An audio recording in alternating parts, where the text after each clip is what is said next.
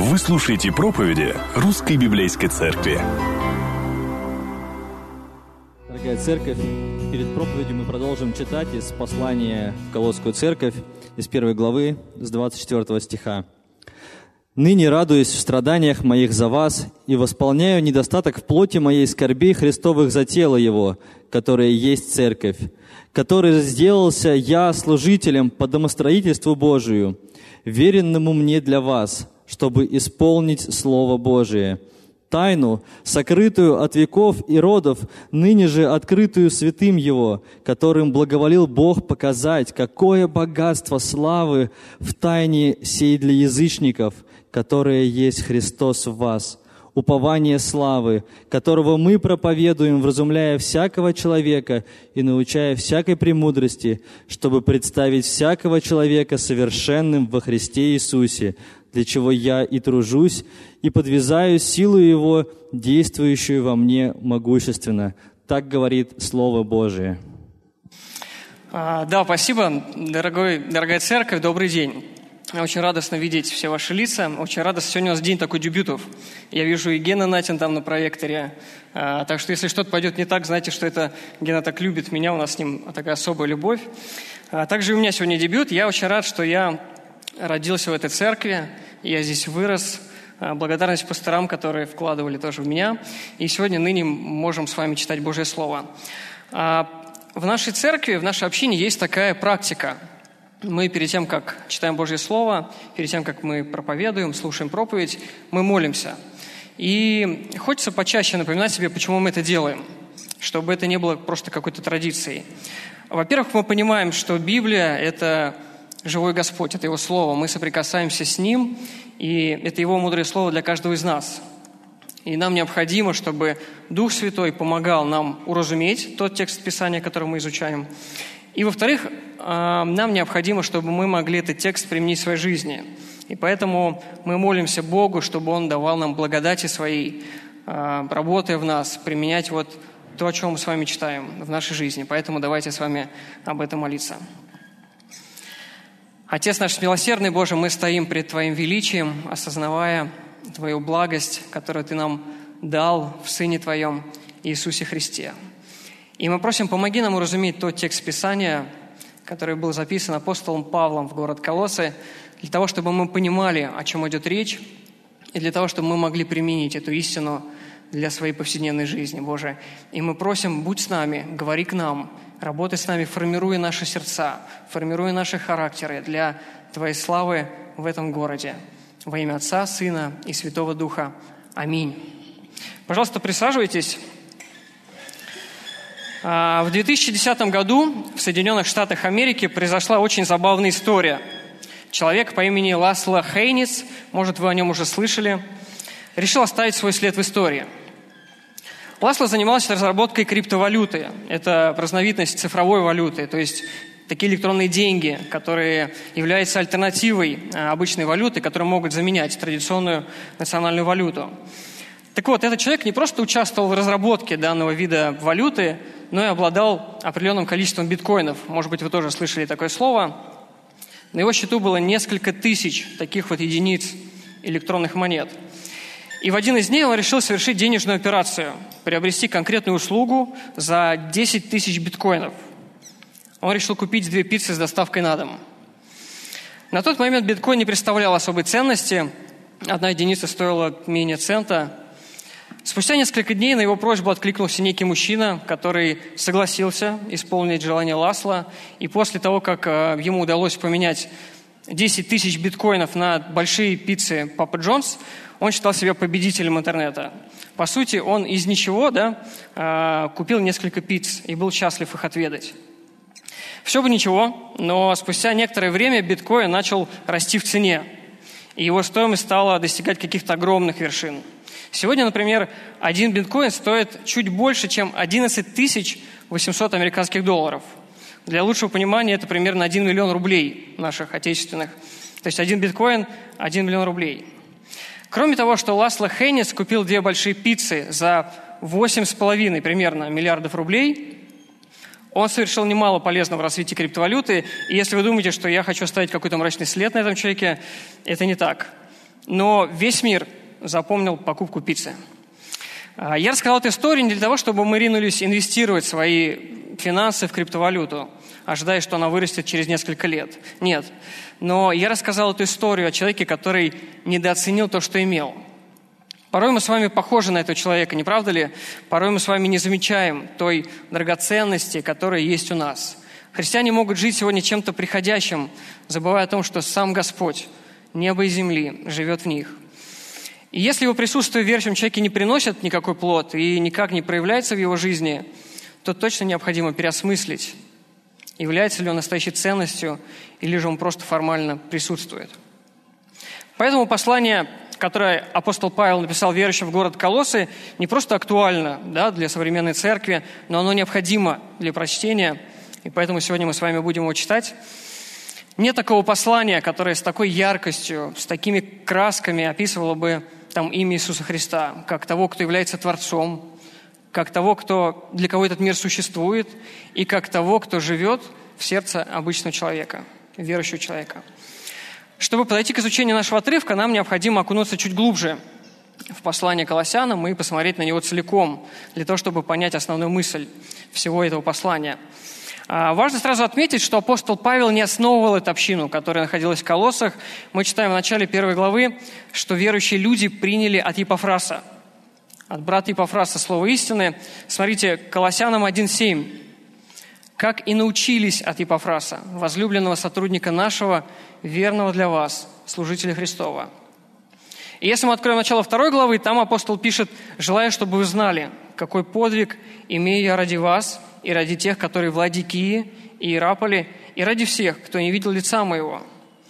Скорее всего, когда апостол Павел нес свое служение в Эфесе и три года проповедовал там спасение по благодати, язычник Епофраз уверовал и вернулся домой уже с обновленным сердцем, благодаря чему колоссяне услышали Евангелие и доверили ему свою жизнь.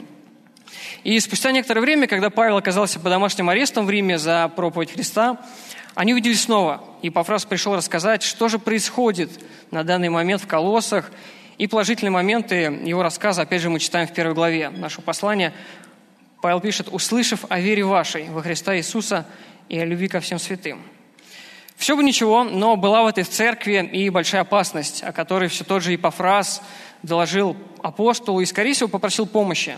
После чего Павел написал целое послание – которое дошло и до нас с вами, которое сегодня мы можем читать. Безопасность церкви была под угрозой из-за ереси, вокруг которой до сих пор ведутся споры и дискуссии, так как нет посланий четкого намека на учение, которое было бы распространено в то время. В этой ереси мы видим несколько оттенков из слов Павла, например, умоление личности Христа, философский характер пустое обольщение, служение ангелам, исключительность, иудейские ветхозаветные законы и обряды – все это мы находим в послании Колоссянам и видим очень большое желание апостола зарубить сразу на корню все эти тенденции, все эти веяния, которые ворвались в христианскую общину. И поэтому после того, как апостол Павел в первой главе благодарит Бога за церковь в Колоссах, после того, как рассказывает о своих молитвах за этих людей, о его желании, чтобы Бог продолжал их укреплять и приносить через них плод, да, он переходит к тому, что возвеличивает Христа настолько, насколько это было для него возможно – мы сегодня уже читали а, эти слова, который есть образ Бога невидимого, рожденный прежде всякой твари, ибо им создано все, что на небесах и что на земле. Видимые, невидимые, престолы, престолы, господство, начальство, власти – все им и для него создано. И он есть прежде всего, и все им стоит. Павел показывает, что личность Христа – это нечто большее, нежели просто объект нашей веры.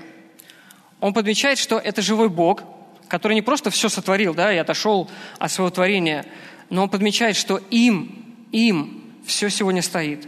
Он продолжает быть источником духовной и материальной реальности.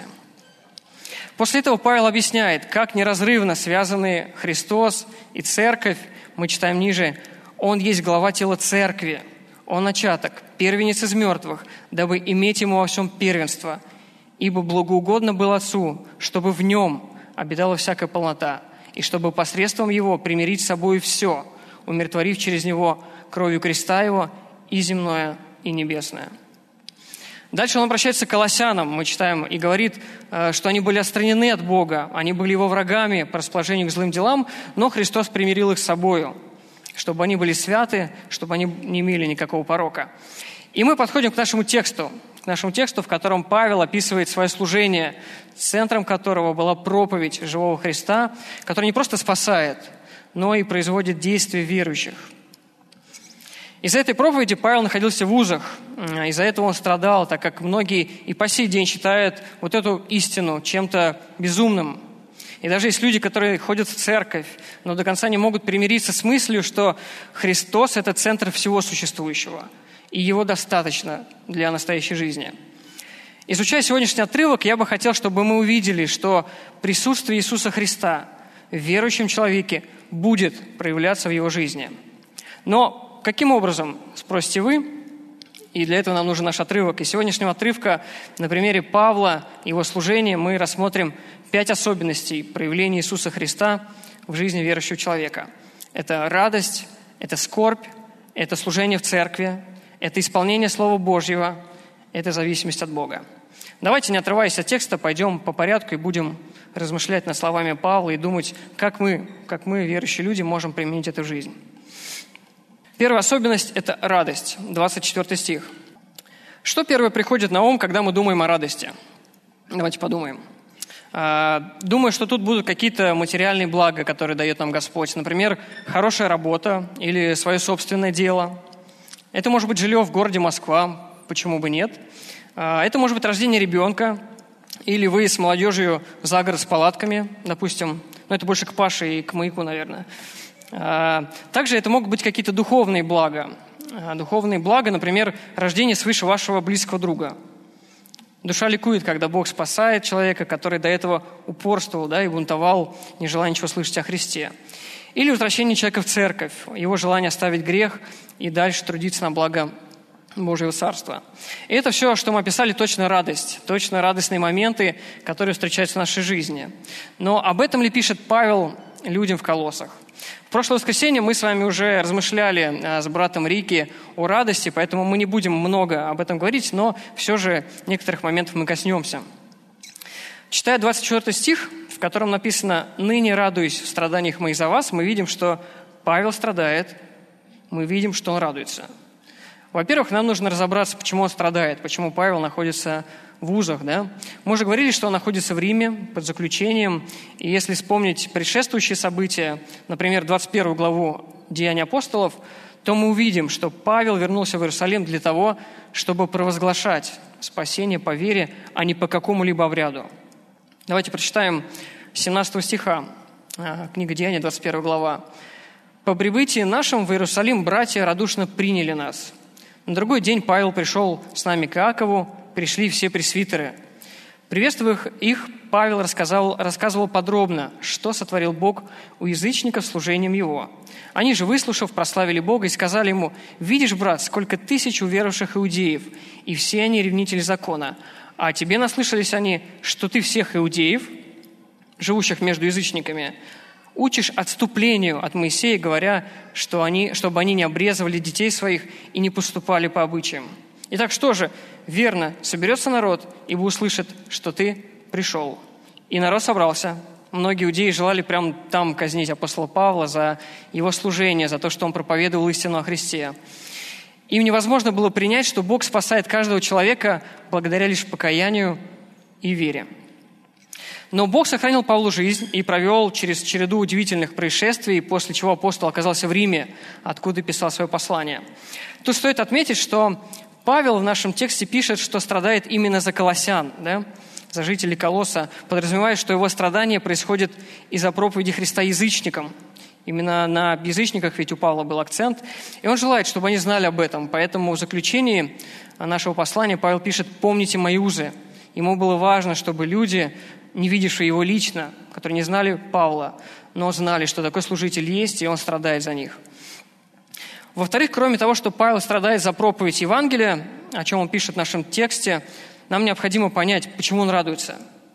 И в данном случае Слово Божье тоже помогает нам это понять.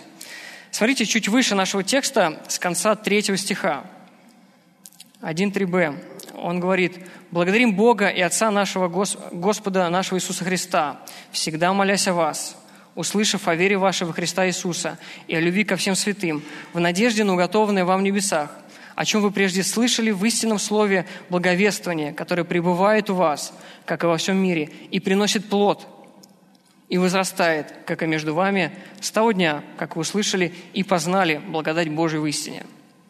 О чем радуется апостол Павел? О их вере, о их любви, о их надежде, о которой они услышали от брата Ипофраса, а затем Павел уже услышал это от него. Но что является источником его радости? Давайте посмотрим. Если смотреть на текст, то мы увидим, что источником радости является Бог, который производит вот эту работу в этих людях.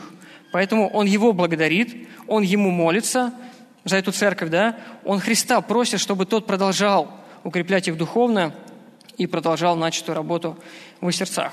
О чем, кстати, с уверенностью провозглашает в послании к филиппийцам. Это любимый стих наших студентов АБК, который мы знаем наизусть. А, филиппийцам 1.6. «Будучи уверен в том, что начавший вас доброе дело будет совершать его даже до дня Иисуса Христа». Джон МакАртур в своих а, комментариях к данному тексту пишет такие слова. «Служение – это обязанность, но оно никогда не должно становиться тяжким непосильным бременем – Радостное отношение Павла к служению должно быть характерно для всякого христианина.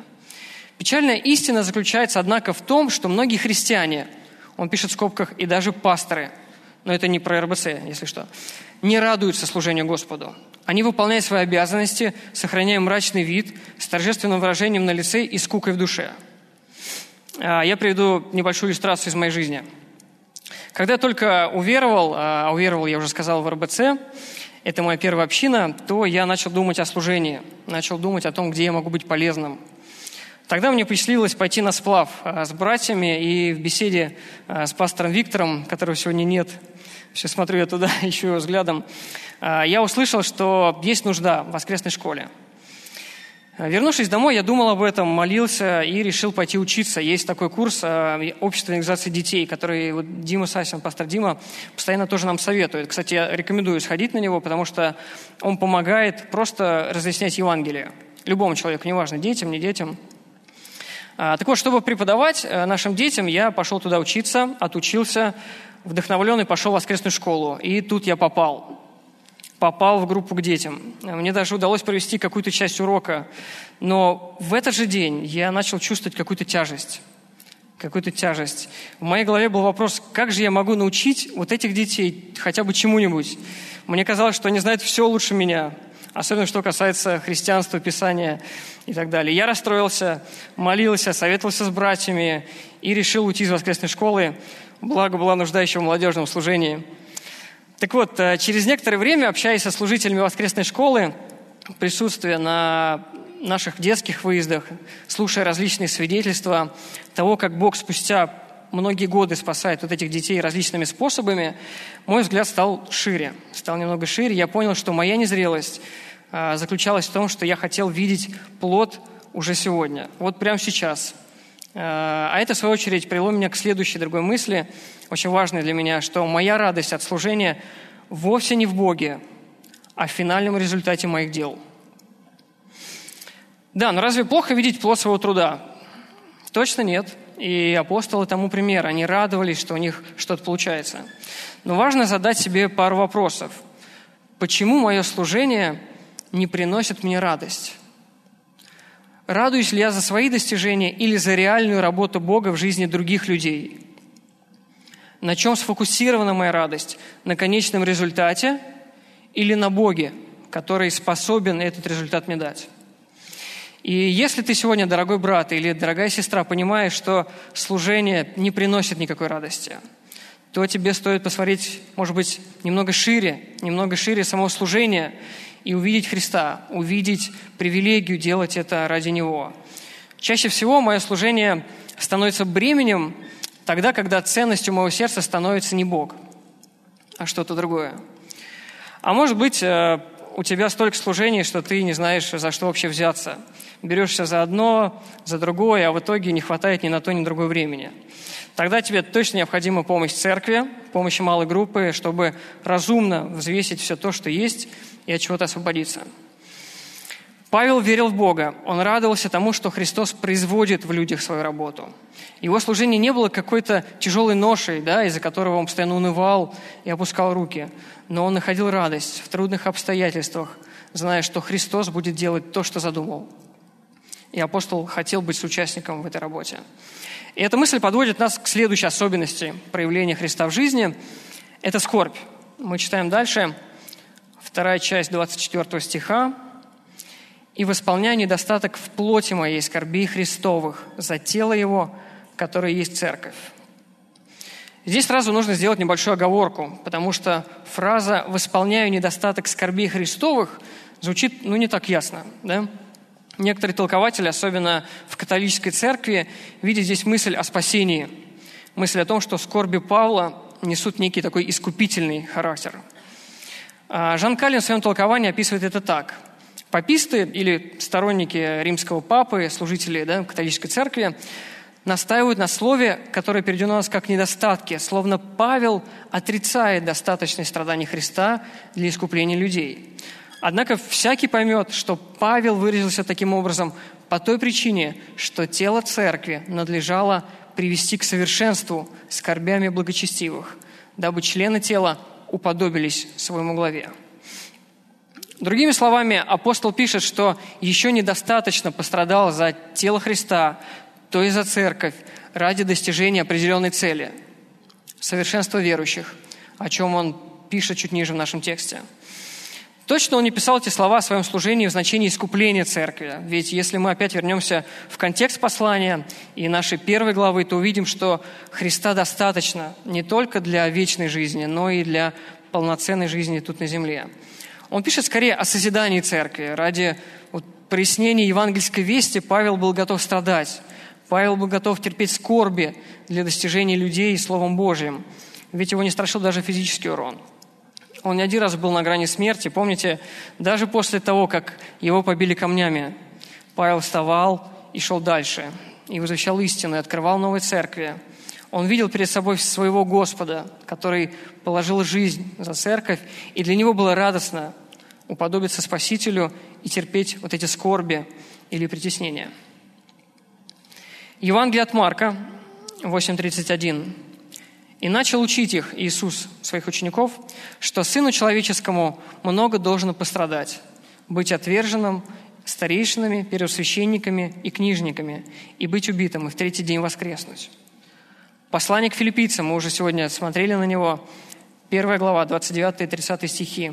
«Потому что вам дано ради Христа не только веровать в Него, но и страдать за Него, таким же подвигом, какой вы видели во мне и ныне слышите о мне». Там, где скорби или страдания за дело Божье, там рядом Иисус, на которого Павел стремился взирать и продолжать служение.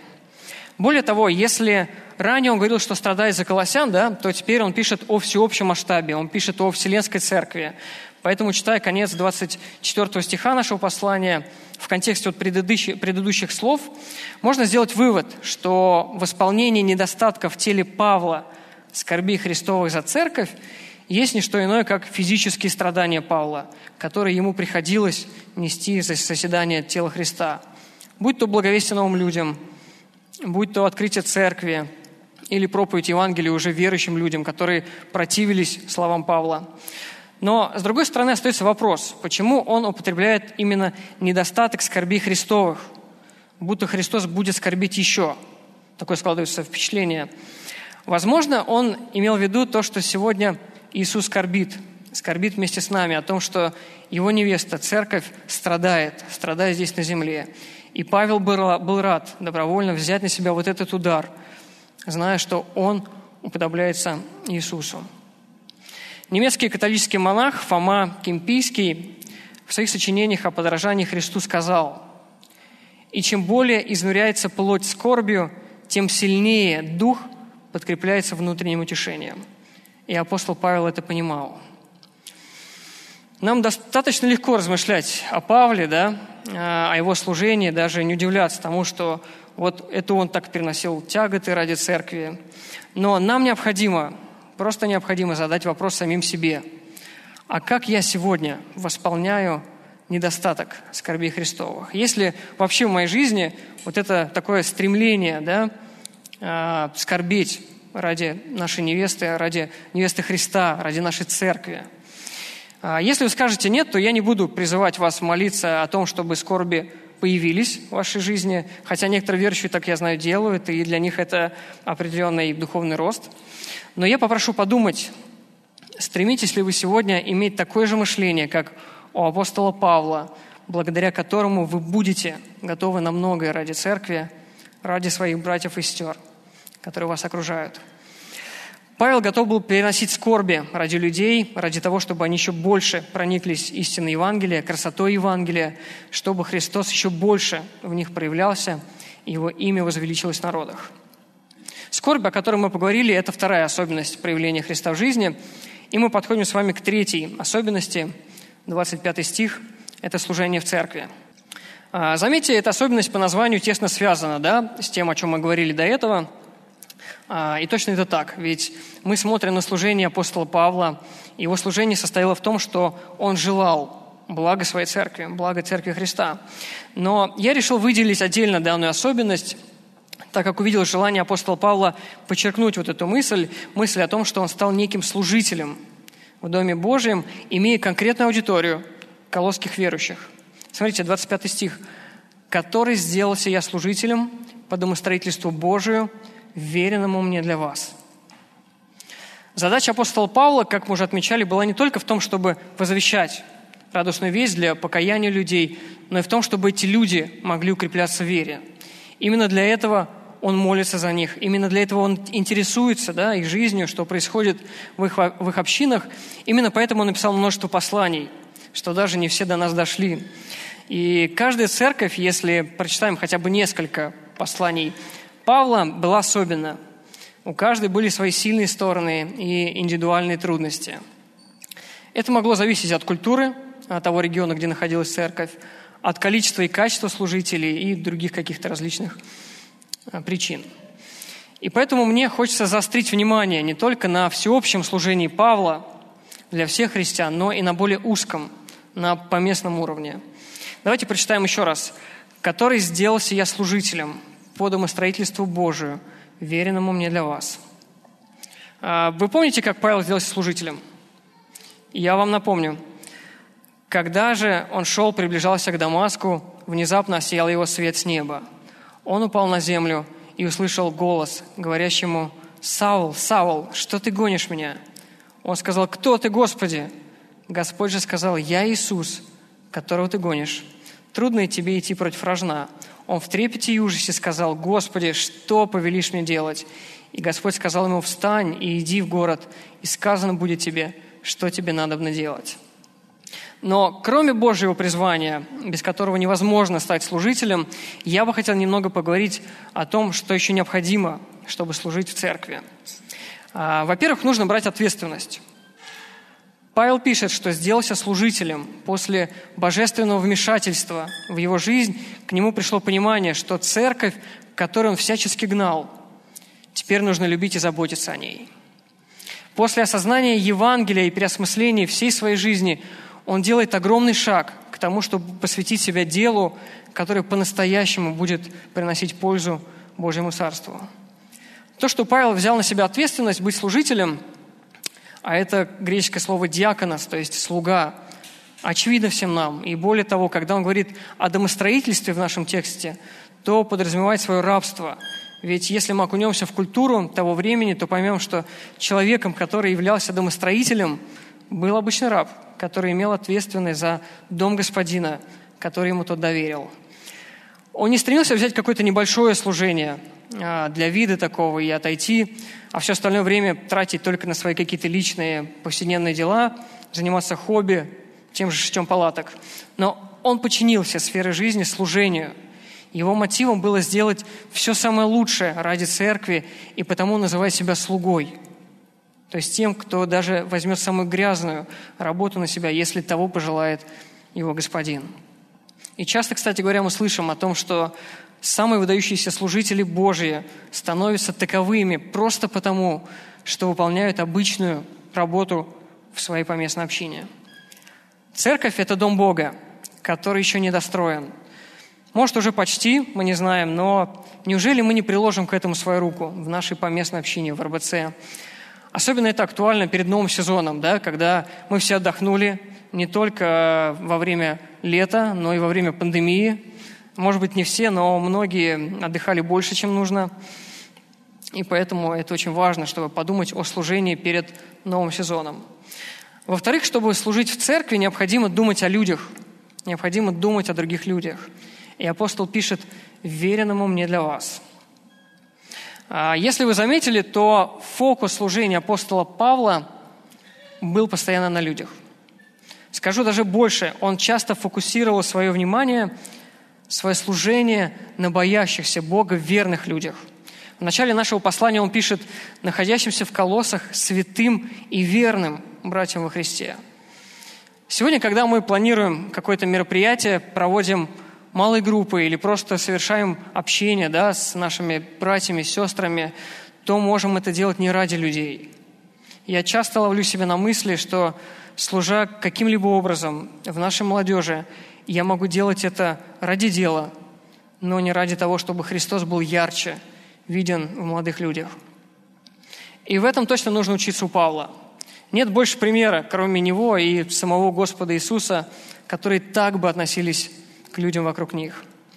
Павел пишет в послании к римлянам 9.3 «Я желаю, «Я желаю быть сам отлученным от Христа за братьев моих, родных мне по плоти». Представляете, лишиться вечной жизни за неверующих людей, ради неверующих людей. Насколько апостол любил свой народ. Я думаю, что верующих людей он любил еще больше. И поэтому не боялся больше времени проводить вместе с ними – Явным проявлением присутствия Христа в жизни верующего будет служение в церкви. И пока есть время, есть несколько недель до сентября, я бы предложил подумать и помолиться о служении в нашей общине. А, во-первых, в каком направлении нашего церковного служения, а у нас их, вы знаете, много, я бы мог взять ответственность как минимум до следующего лета, до следующего сезона.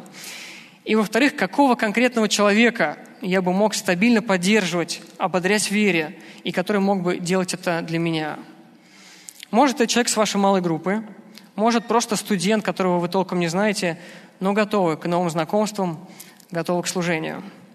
А, просьба к молодым братьям не применять это к молодым сестрам, разве только после общения с пастором или помолвки. Желательно, да, условие, чтобы это был человек одного пола с вами. Хорошо, мы двигаемся дальше. Моя любимая часть нашего отрывка, и я думаю, что для многих этот текст является очень вдохновляющим и богатым для размышления. А, сразу скажу, что истолковать отрывок – большая трудность, и прошу меня простить, если я что-то мог упустить из виду, потому что действительно богатство текста зашкаливает. Это четвертая особенность – исполнения Слова Божьего. 25-28 стихи. Павел до этого писал о радости в страданиях, о скорбях, которые он терпит за церковь, о том, что является служителем да, в Доме Божьем. А теперь он пишет с конца 25 стиха, зачем? Зачем все это делает? Мы читаем, чтобы исполнить Слово Божие, тайну, сокрытую от веков и родов, ныне же открытую святым Его, которым благоволил Бог показать, какое богатство славы в тайне этой для язычников, которое есть Христос в вас, упование славы – которого мы проповедуем, вразумляя всякого человека и научая всякой премудрости, чтобы представить всякого человека совершенным во Христе Иисусе. Когда мы слышим призыв исполнять Слово Божие, то э, в нашем понимании это некий акт практического такого подчинения э, нашей повседневной жизни тому, что нам открыто в Писании. Часто мы выражаемся словами «я желаю исполнить Слово волю Божью», то есть мы читаем Библию, систематизируем ее, пытаемся понять, и потом стремимся это воплотить в своей жизни. Для того, чтобы понять, о каком исполнении слова тут идет речь, нам опять же важно посмотреть на контекст. Давайте прочитаем начало второй главы, где Павел пишет, что совершает подвиг ради язычников, то есть провозглашает истину. И дальше он пишет, для чего это делает. Вторая глава, второй, третий стихи дабы утешили сердца их, соединенные в любви, для всякого богатства, совершенного разумения, для познания тайны Бога и Отца, и Христа, в котором сокрыты все сокровища премудрости и ведения. Смотрите, это очень схожие мысли с 28 стихом нашего отрывка, где Павел говорит о проповеди Христа, который вразумляет, которая учит, чтобы люди имели некое совершенство. Слово «совершенство» лучше перевести как «зрелость» или «законченность», то есть полноту, достигаемую проповедью, в центре которой Христос. И опять Павел добавляет сюда «во Христе». Давайте посмотрим, пока наш взор на 28 стихе нашего отрывка, чтобы представить всякого человека совершенным во Христе Иисусе. Он желает, чтобы у жителей Колос навсегда засело в их мышлении понимание того, что человек может быть зрелым или совершенным да, в глазах Бога только во Христе Иисусе, так как сам Иисус Господь совершенен во всем.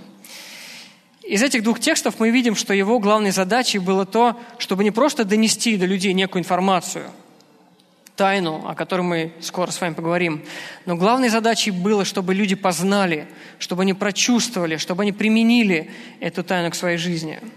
Его сердце желало представить или показать всякого человека похожим на Христа.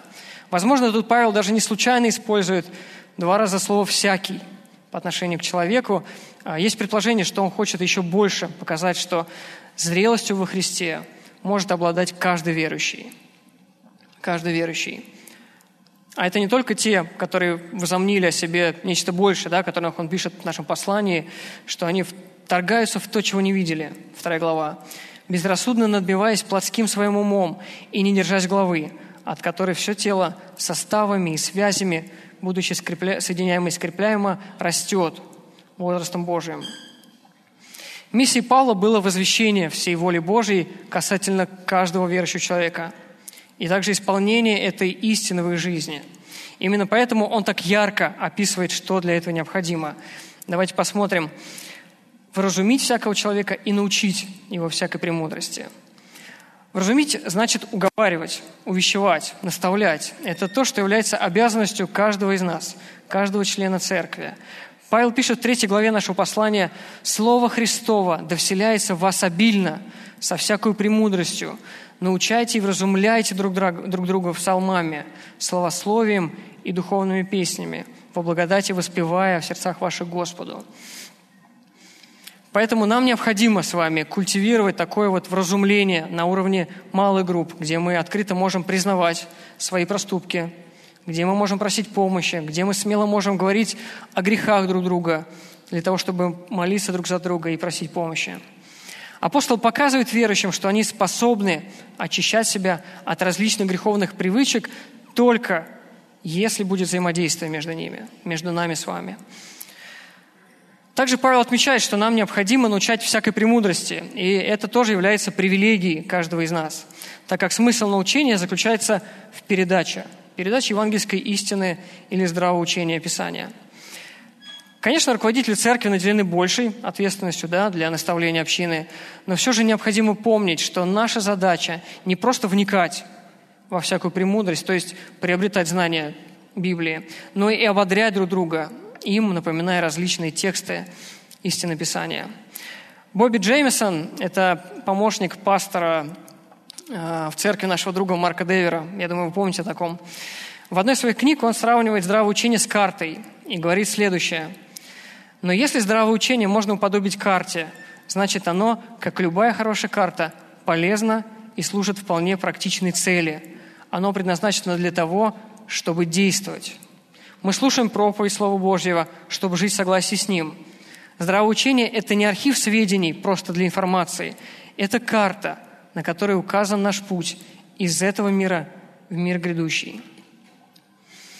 Необходимо отметить, что никакой проповедник и даже апостол Павел не способны заставить Божье Слово действует в жизни человека. И я думаю, что многие из нас это ощутили на своей практике, да? порой даже осознавая, что сами себя не можем заставить, чтобы Слово как-то действовало в нашей жизни. Но цель Павла была передать красоту вот этой Божьей истины, ведь он пишет уже верующим людям и постоянно напоминает им одну и ту же информацию.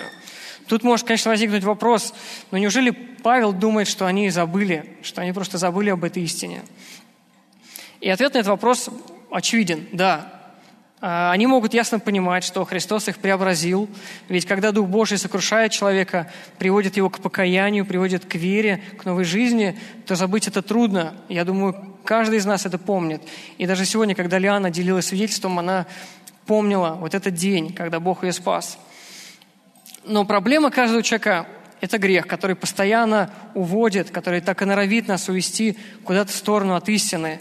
И Павел в своих посланиях напоминает – своим читателям то, что они уже слышали много раз. А тем более он будет это делать и жителям Колос, так как у них было такое обнаружено влияние, которое а, подрывало авторитет главного источника жизни апостола Павла. Люди начали прибавлять ко Христу различные механизмы.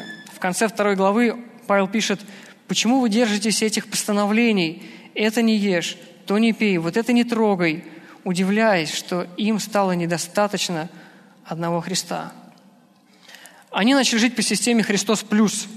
Плюс вот это или же вот это, думая, что если они будут делать вот то или иное действие, то тогда точно они будут счастливыми христианами. Поэтому Павел обливает их холодной водой, обличая такой подход и призывая понять, что одного Христа достаточно для полноценной радостной жизни. И поэтому мы читаем 26-27 стихи, в которых Павел пишет, какое слово Божье необходимо исполнить. Он говорит, что Слово Божие – это тайна, сокрытая от веков и родов, теперь же открытая святым Его. А, есть некоторые вещи, которые Бог не открывает людям. Правда? Второзаконие 29.29 29 гласит, «Сокрытое принадлежит Господу, Богу нашему, а открытое нам и сынам нашим до века, чтобы мы исполняли все слова закона этого». Мы не узнаем до того дня, пока не попадем на небеса, что за знак для ангелов – о котором пишет Павел в послании к Коринфянам. Мы не знаем с вами, в какую темницу Христос сошел проповедовать в первом послании Петра. Мы даже не можем, мы можем только догадываться, о каком грехе не к смерти говорил Иоанн. Я уже даже не говорю о послании Откровения, где мы много чего не знаем, где многие моменты являются дискуссионными. А может, все это не так важно, правда ли? Ведь у нас будет целая вечность, чтобы понять, чтобы получить объяснение от апостолов, от самого Христа касательно вот этих многих вопросов, которые возникают у нас при чтении Библии. Но самое важное, что мы должны ясно понимать, это ту самую тайну, о которой пишет Павел. Тайну, которая была скрыта от множества поколений Ветхого Завета, скрываясь различными обрядами, от множества каких-то внешних знаков. Тайну, которую Бог явил в Новом Завете, Его святым, то есть верующим людям – тайну, которая заключается в том, что Иисус Христос, наш Бог, создавший эту землю, живет сегодня в нас. Мы читаем в 27 стихе, что Бог благоволил показать, то есть дал познать, открыл своему народу. Этой фразой Павел выводит на свет всех гностиков того времени, которые пытались найти тайну сами в себе. Он показывает, что самую главную тайну, кульминацию всего Божьего замысла невозможно, невозможно отыскать в себе – ее невозможно понять и принять без Божьего вмешательства. И с этим мы тоже должны быть согласны, потому что понимаем, как бы я ни рассказал человеку тайну о пребывании Бога в людях, он не поймет. Он не примет ее без работы Божьего Духа в его сердце. Это тайна спасения язычников благодаря делу Иисуса Христа на кресте. Доказательство этому мы видим в послании к Ефесянам – где Павел тоже немало пишет об этой тайне, смысл которой он раскрывает в третьей главе. Я прочитаю из нового русского перевода, который лучше это показывает. Тайна эта заключается в том, что через радостную весть язычники, то есть мы с вами, вместе с иудеями становимся наследниками благословений Божьих и членами единого тела. Им также принадлежит обещание, данное в Иисусе Христе – Обещание вечной жизни во Христе. И поэтому Павел так возвышенно превозносит Евангелие в нашем тексте, называя его богатством, славы для язычников. Разве может быть что-то богаче э, того, что язычники, состояние которых было безнадежным, да? особенно в глазах еврейского народа, которым Бог обещал избавление от грехов. Язычники обретают надежду на вечную славу. Павел так и пишет, «Христос в вас, упование славы». Мне бы хотелось обратиться к людям, которые еще не примирились со своим Создателем. Сегодня у вас есть возможность раскаяться в ваших грехах перед живым Богом, который видит каждый мотив, каждую мысль вашего сердца. Потому что грех – это самая большая проблема человечества, которая только есть. Это то, что ненавистно святому Богу, который однажды справедливо будет судить всю Вселенную и изливать свой Божий гнев на людей, которые не возложили свою надежду на Христа, умершего за наши грехи и воскресшего из мертвых. Дональд Карсон, тоже американский проповедник, богослов, в своей книге «Призыв к духовной реформации» пишет следующие слова. «Если бы Бог считал, что наша самая большая беда заключена в экономике, то Он послал бы экономиста. Если бы Он считал, что наша самая большая потребность в развлечении, то Он послал бы клоуна или артиста. Если бы Бог считал, что наша самая большая трагедия в политике, то Он послал бы политика. И если бы Он считал, что наша самая большая проблема в здоровье, то послал бы врача. Но Бог посчитал, что наша самая большая проблема – это наш грех, наша отчужденность от Него, наш вечный бунт и наша смерть. И Он послал нам Спасителя. Теперь я хотел бы обратиться к верующим людям, к моим дорогим братьям и сестрам и спросить о следующем. Христос вас? Если да, скажите аминь. Если вы пережили эту встречу со Христом и сегодня уверены, что Он пребывает в вас, и Он совершает свою работу, то прошу, не мешайте Ему. Удалите все преграды, всякий грех, который мешает вашей духовной жизни, и Он точно проявит себя. Однажды мы с моей женой Викой э, поздно вечером, возвращаясь с одного мероприятия, ехали по МКАДу. Вовсю горел желтый индикатор, который сообщал, что бензин закончился. Все уже на парах, как мы любим говорить, едет машина. А, я решил доехать не просто до ближайшей заправки, а именно до той, где я обычно заправляюсь. Как бы вот всегда один и тот же бензин, такая вот у меня логика какая-то. Мы посмотрели по навигатору, где она находится. До нее было минут 15-20, и я дерзнул ехать. Вика посмотрела на меня с таким небольшим смущением и сказала, помолимся. Я, я, правда, не знаю, о чем она молилась конкретно, может быть, о моем гордом сердце, а может быть, о том, чтобы бензина нам хватило. В итоге я занял крайнюю левую полосу, и спустя некоторое количество километров машина начала дергаться.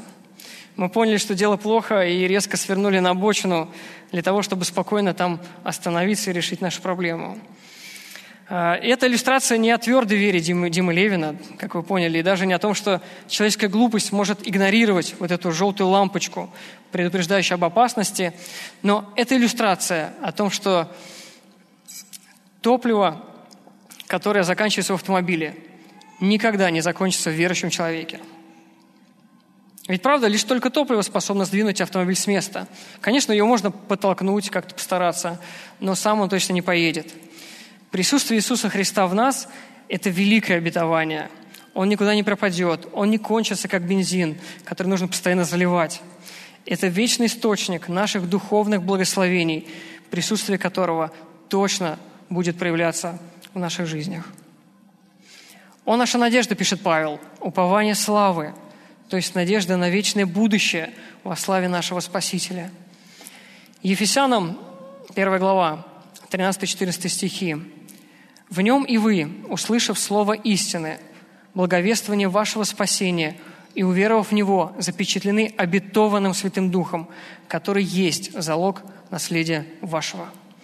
Иисус Христос живет в верующих людях благодаря Духу Божьему, которым мы запечатлены до конца своих дней. Это есть надежда, что я точно буду в небесах, я точно буду наслаждаться Божьей славой. И даже сегодня здесь на земле мы уже предвкушаем вот такую вот жизнь. Галатам 2.20, любимый стих Андрея Слюсаря, правда, не вижу его сегодня. «И уже не я живу, но живет во мне Христос. А что ныне живу в теле, то живу верою в Сына Божия, возлюбившего меня и предавшего себя за меня». Третья глава нашего послания, четвертый стих. «Когда же явится Христос, жизнь ваша, тогда и вы явитесь с Ним во славе». Павел желал исполнить Слово Божие, чтобы Евангелие было не просто некой теорией для колоссян, но настоящей жизнью, настоящей надеждой. В то же самое время, когда мы понимаем эту истину, когда мы стараемся исполнять Слово Божие в своей жизни, вдохновляясь богатством Евангелия, когда мы совершаем какой-либо труд на благо церкви наших ближних, нам необходимо помнить еще вот о чем. Это последняя, пятая особенность проявления присутствия Иисуса Христа в нашей жизни. Пятая особенность – это зависимость от Бога. Давайте прочитаем последний стих нашего сегодняшнего отрывка. «Для чего я и тружусь, и подвязаюсь силу Его, действующую во мне могущественно».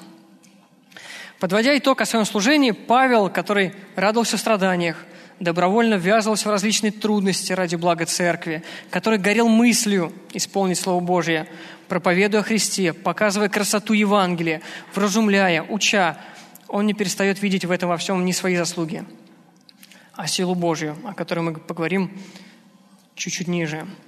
Павел пишет, для чего я и тружусь, и подвязаюсь. Два слова, значения которых вы уже, наверное, слышали не раз. А, первое – это трудиться, означает работать до изнеможения. И второе – подвязаться. Слово, означающее участие в таком спортивном соревновании, от которого пошло наше слово «агония», то есть предсмертное состояние организма.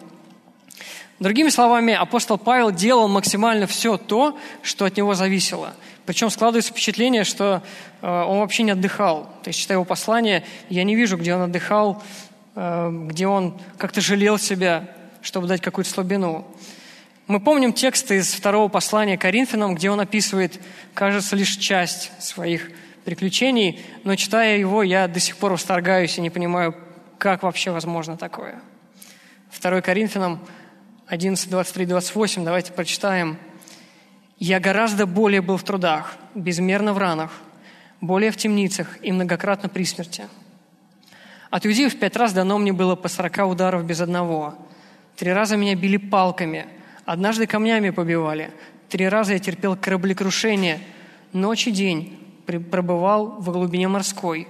Много раз был в путешествиях, в опасностях на реках, в опасностях от разбойников, в опасностях от единоплеменников, в опасностях от язычников, в опасностях в городе, в опасностях в пустыне, в опасностях на море, в опасностях между лжебратьями, в труде и в изнурении, часто в бдении, в голоде и жажде, часто в посте, на стуже и в ноготе. Кроме посторонних приключений, у меня ежедневно стечение людей, забота о всей церкви. Когда я это читаю, то поражаюсь, откуда, откуда, Павел, ты берешь эти силы? Мне порой скажи, что я в служении что-то не так сделал, так все, моя плоть настораживается, словно тот самый желтый индикатор. Опасность, опасность. Я начинаю как-то защищаться. Но Павел не таков. Павел не таков. И смотря на Павла, я просто замолкаю. Но он дальше объясняет, откуда все это. Он пишет, «Я тружусь и подвязаюсь силу Его, действующую во мне могущественно». Вообще, когда апостол так пишет, то немного удивляешься и пытаешься найти грань, где вот зона моей ответственности и где Бог, который действует своей силой.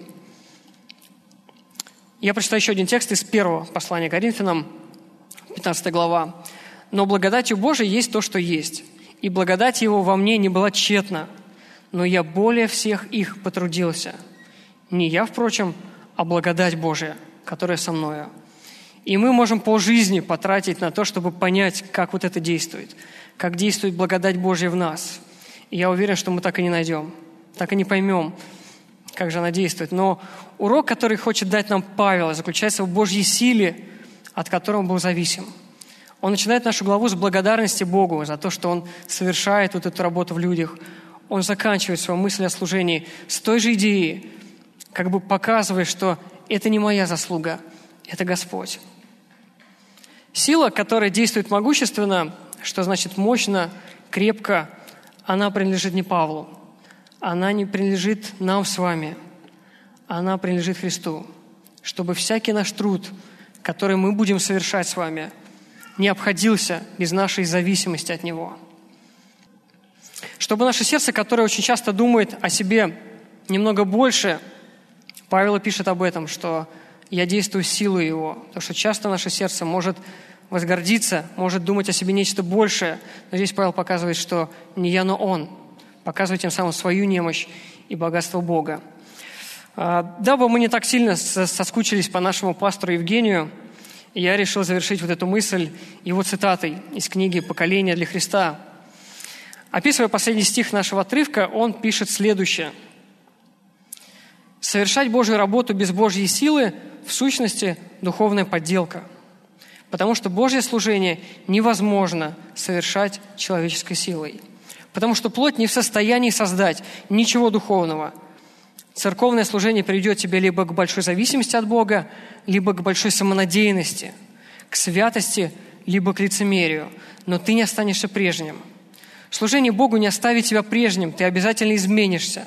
Ты либо станешь лицемером, скрывающим надежду на свои силы, либо ты будешь стоять на коленях в уповании на Бога. Ты станешь святым или обманщиком. Описывая свое служение, апостол Павел в нашем отрывке хотел не просто показать, что такое возможно и доступно только ему, нет, но он хотел вдохновить колоссян, вдохновить нас с вами на то, что Христос, живущий в нас, Он будет проявляться в наших жизнях. Давайте, смотря еще на один пример, который был в начале проповеди, смотря на вот этого Ласла Хейница, не будем недооценивать то, что есть у нас. Ведь присутствие Иисуса Христа в верующем человеке, в нас с вами – будет проявлять в своей жизни. На примере апостола Павла и его служения мы сегодня рассмотрели пять особенностей проявления Христа в жизни. Это радость, это скорбь, это служение в церкви, это исполнение Слова Божьего, это зависимость от Бога. И пускай, дорогие братья и сестры, наш Христос, Он прославится и проявится в нашей жизни. Давайте молиться. Дорогой наш Христос, читая вот это послание в Колос – видя все Твое величие, мы в трепете находимся пред Тобою, осознавая, что Ты не просто создал этот мир с собою и для себя, но Ты пребываешь сегодня с нами. Ты пребываешь в нас, Ты живешь в нас. Господи, и мы молим о том, чтобы Твое присутствие в наших жизнях, оно стало явным для всего окружения, которое есть вокруг нас. Боже, благослови, чтобы этот город, Москва, обрел настоящую веру, чтобы люди, которые видели нас, они видели Твою работу в нашей жизни. Благослови, чтобы радость, чтобы скорби, чтобы служение в церкви, чтобы исполнение Слова Божьего и упование на Тебя были неотъемлемыми частями нашей жизни, чтобы Ты, дорогой Иисус, был виден каждому. Пускай, Боже, Тебе будет слава, Тебе будет честь, Тебе будет хвала, ибо Ты один достоин этого. Наша молитва об этом во имя нашего Господа Иисуса Христа. Аминь.